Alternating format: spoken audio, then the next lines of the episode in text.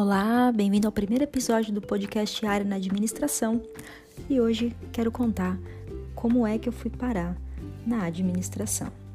Bom, foi mais ou menos assim. Em 2005, eu fui contratada no departamento comercial de uma empresa de contabilidade.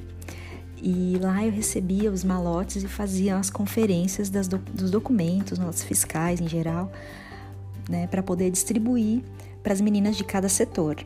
Né? Esse escritório era basicamente composto por mulheres e foi um trabalho bem interessante. Então, daí eu comecei a verificar como funciona o processo de abertura, encerramento, tributação, os tipos de empresa que existiam.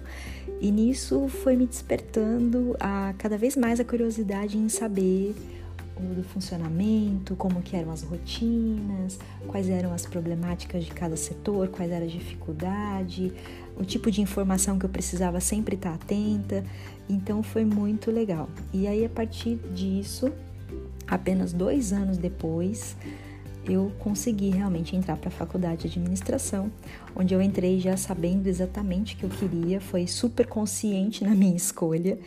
Mas eu não sabia que o desafio ia ser tão grande, porque é um curso onde você é metralhado de informações, né? Você tem que, nossa, ampliar sua visão assim gigantescamente, porque é muito conteúdo, né? Você realmente acaba tendo informação é, de diversos tipos. Então foi muito bacana, foi um curso que eu adorei fazer. Foram quatro anos, né? Eu prestei para administração geral, então a gente tinha algumas matérias diferentes da grade de administração de empresas, né? Por exemplo, é, nós tínhamos gestão pública, nós tínhamos administração portuária, nós tínhamos também gestão na área de tecnologia da informação, a parte também de gestão ambiental. Então a gente aprofundou algum desses assuntos que realmente não contemplam em todas as grades de administração de empresas. Então, novamente, era metralhada de informação, mas foi um curso ótimo, fiquei muito feliz, sou muito feliz pela minha profissão e eu adoro muito o que eu faço.